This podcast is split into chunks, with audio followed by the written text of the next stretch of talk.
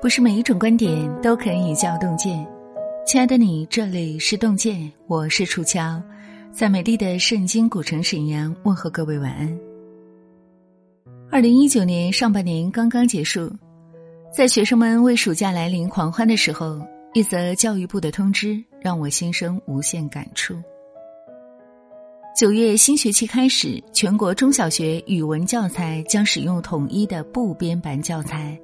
也就是说，伴随着好几代人成长的人教版和各地方版本的语文课本，即将在这个夏天成为历史。新教材对原有的课文进行了修订，有删改，有保留，有年级上的调整。可无论教材怎样变化，那些经典的课文都已成为一段我们不可磨灭的记忆。当年那个在语文课上懵懂的少年。也终于在人到中年以后读懂了文中的人生。今天要和您分享的文章题目就是“那些小时候学过的课文，是人到中年才读懂的人生”。作者洞见 neo。如果您也喜欢这篇文章，记得在文末点亮再看，一起来听。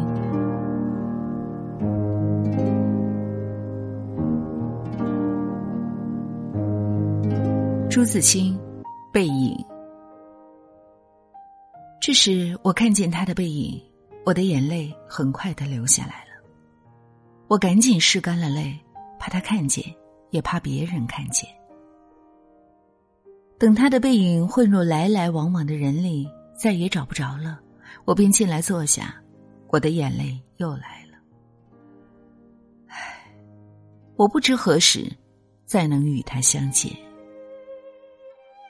年少的时候。我并不知道朱自清的这声叹息是多么的沉重，更不会明白，讲台上那个长得五大三粗的中年教师读到这里的时候，为何双眼通红，热泪盈眶。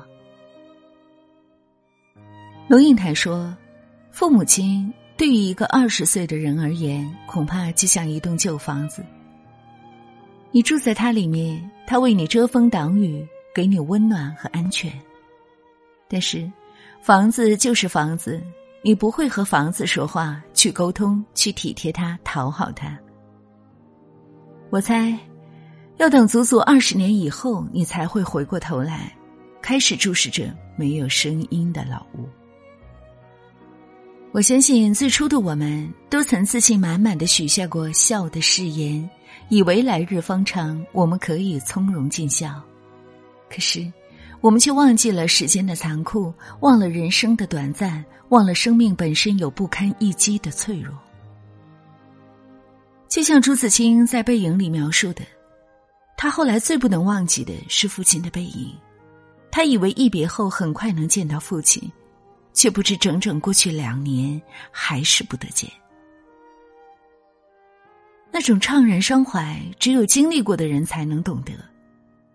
父母在。人生尚有来处，父母去，人生只剩归途。子欲孝，亲尚待，才是这个世界上最幸福的事。鲁迅社戏。鲁迅说：“真的，一直到现在，我实在再没有吃到那夜市的好豆，也不再看到那夜市的好戏了。”但是读懂社戏的人都知道，其实那夜的戏看得叫人打哈欠、破口喃喃的骂；那夜的豆，第二天吃起来也实在是平常。后来我们终于明白，原来有样东西你会永远记住它的好，那就是童年。随着年龄的增长，社会阅历的丰富，我们学会了口是心非。学会了世故圆滑，学会了装腔作势，却再也找不到最初的那份纯真，没有了真正的快乐。《小王子》的作者安托万曾经说过：“所有的大人都曾经是小孩儿，虽然只有少数的人记得。我们整天忙忙碌碌，喧闹着，躁动着，听不到灵魂深处的声音。时光流逝，童年远去，我们渐渐长大。”岁月带走了许许多多的回忆，也消蚀了心底曾经拥有的那份童稚的纯真。我们不顾心灵桎梏，沉溺于人世浮华，专注于利益法则。我们把自己弄丢了，我们该把自己找回来了。人到中年以后，你会发现我们越来越喜欢怀旧，可我们真正怀恋的，也许并非旧时光，而是曾经那个真诚美好的自己。我们注定留不住童年，但是比失去童年更可怕的，是我们丢掉了童心。王安石游褒禅山记。王安石在《游褒禅山记》中写道：“尽无志而不能志，可以无回忆。”有人说，人成熟的一个重要标志是不再相信努力就能成功。的确。经历的越多，你越发明白，决定一个人是否成功有太多其他的因素，比如出身，比如机遇，比如天分。就连王安石这样才华盖世、位极人臣之辈，都无法完成梦想的蓝图，更别说这个世界平凡的大多数了。毛姆在《月亮与六便士》中自嘲道：“我拼尽全力过着平凡的一生。”不出意外。大多数人的生活都将平淡无奇，甚至有的人还没有走完人生历程就已经离开这个世界。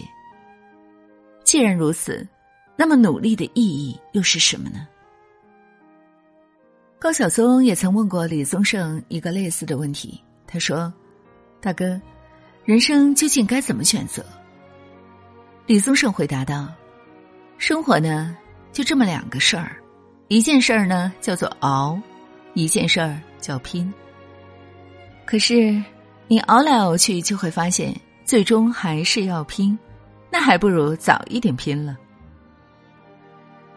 通往梦想的路很长，拼命前行，就算无法到达终点，也总能离梦想更进一步。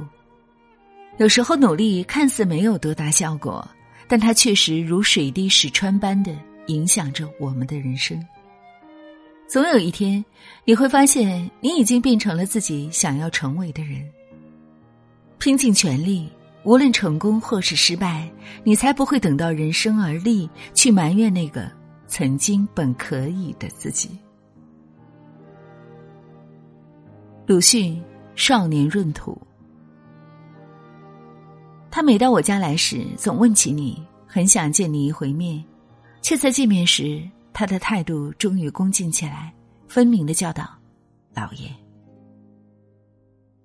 对于那个带着银项圈、月下刺茶的勇猛少年，为何最后会变成呆板木讷、小心翼翼的中年？我们曾经百思不得其解，甚至心生厌恶。后来才发现，自以为是驯鸽的我们，都活成了闰土。初生牛犊不怕虎，是少年时期自我认知的骄傲。那时，我们都会以为自己是拯救世界的大英雄，只要想做，便没有做不到。可真正的长大，是从认识到自己的责任开始的。就像罗曼·罗兰的那句名言：“真正的英雄主义是认清生活的真相以后，依然的热爱生活。”中年闰土养着八口人，靠着种地，靠着地主家的照顾，才能堪堪生存。他难道不希望回到那个和驯鸽漫山遍野奔跑的青葱岁月吗？只是，人到中年，肩上的担子太重，他不敢对驯鸽有任何的不尊敬，害怕自己的错误会带来一家人的痛苦。这是不是像极了现在上有老下有小？在职场上谨小慎微的中年人，生活磨平了棱角，让我们变成了当年自己最讨厌的人。但是，我们却也从来没有放弃属于自己的责任。人到中年，踩着钢丝，戴着镣铐，我们也许再也无法像少年那样翩然起舞，可生活的每一步都变得坚实而又可靠。史铁生，我与地坛，我狠命的捶打这两条可恨的腿，喊着：“我可活个什么劲儿？”母亲扑过来抓住我的手，忍住哭声说：“咱娘俩在一块儿，好好活，好好活。可我却一直都不知道，他的病已经到了那步田地。后来妹妹告诉我，母亲常常肝疼的整宿整宿翻来覆去的睡不了觉。曾有记者追问史铁生为什么写作，史铁生回答：“为了活着。”这是他那位历经磨难的母亲用自己的生命给他的人生写下的注脚。有些人活着就已经精疲力竭。如果年少的时候有人对我说这句话，我一定不屑一顾。直到我看到台风天里那个用生命守护汽车的货车司机，看过那些暴雨中为了一单外卖奋力狂奔的快递员，看过那位蹲在雪地里接活儿一边泣不成声一边吞咽着食物的父亲，我终于相信。世间万物没有什么能苦过生活，能够活着，就已经是最大的幸运。二十一岁瘫痪，四十八岁开始靠肾透析维系生命，在苦难的生活中，史铁生足足支撑了五十九年，用一支笔点亮了短暂又璀璨的人生。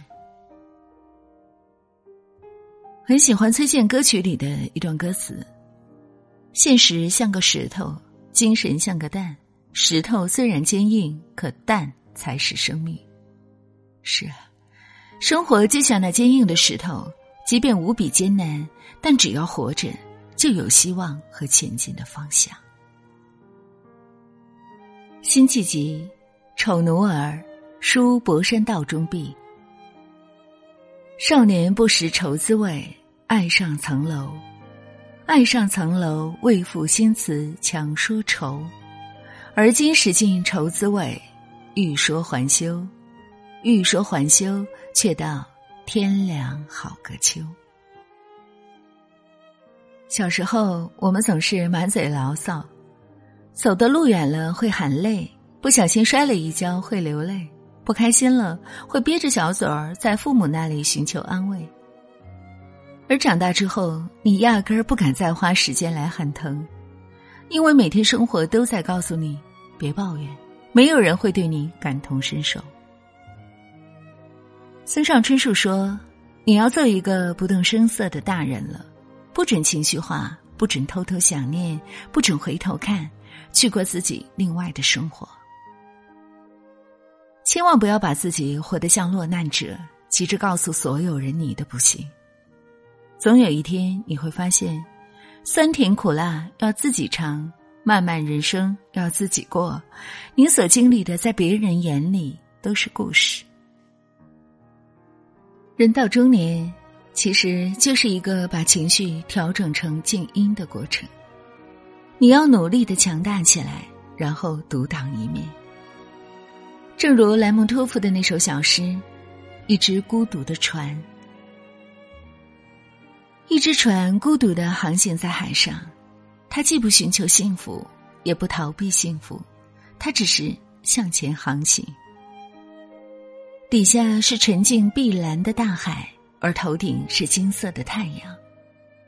将要直面的与已成过往的，较之深埋于他内心的，皆为微末。年少不知文中意，再读已是文中人。时光不再是少年锦时，我们也不再懵懂无知。课本即便在岁月中泛黄，却会一次次为我们还原出人生最本真的模样。还记得念书的时候，每一次到期末，老师会让背大篇大篇的阅读理解答案，那个时候真的是很烦，实在是看不懂，偏要背。我想现在如果再把这些题拿到我面前，一定会打个满分。经历过世事沧桑，人世浮华，一切已了然于胸。当然，这都不是什么问题喽。而亲爱的你在听过了今天的故事以后，又有什么样的感悟呢？欢迎大家在留言区和我们共同分享。我相信你的每一条留言也会是一个满分的答案。让我们相约明天，愿洞见的声音伴随您的每一个夜晚。楚乔在中国沈阳，祝愿大家晚安。匆匆那年，我们究竟说了几遍再见之后再拖延？可惜谁有没有爱过？不是一张激情上面的雄辩。匆匆那年，我们一时匆忙撂下难以承受的诺言，只有等别人兑现。不怪那吻痕还没积累成茧，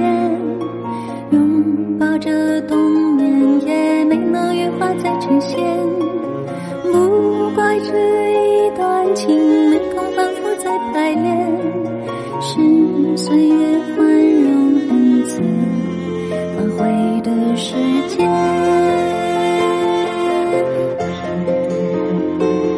如果再见不能红着眼，是否还？就像那年匆促刻下永远一起那样美丽的谣言。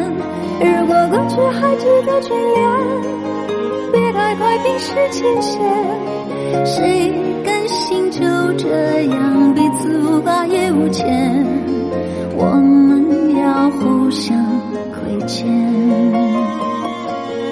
要不然凭何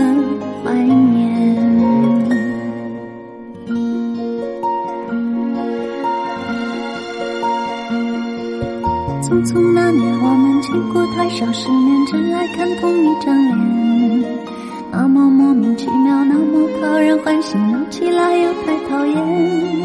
相爱那年，活该匆匆，因为我们不懂顽固的诺言，只是分手的前言。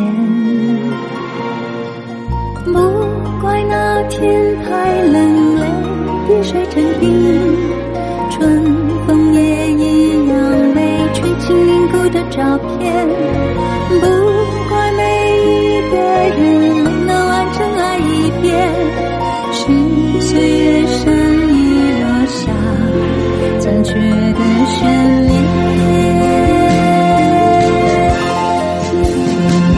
如果再见不能红着眼，是否还能红着脸？就像那年匆促刻下永远一起那样美丽的谣言。冰释前嫌。谁甘心就这样彼此无挂也无牵？如果再见不能红着眼，是否还能红着脸？就像那年匆促刻下永远一起那样美丽的谣言。如果过去还值得眷恋，别太快冰释前嫌。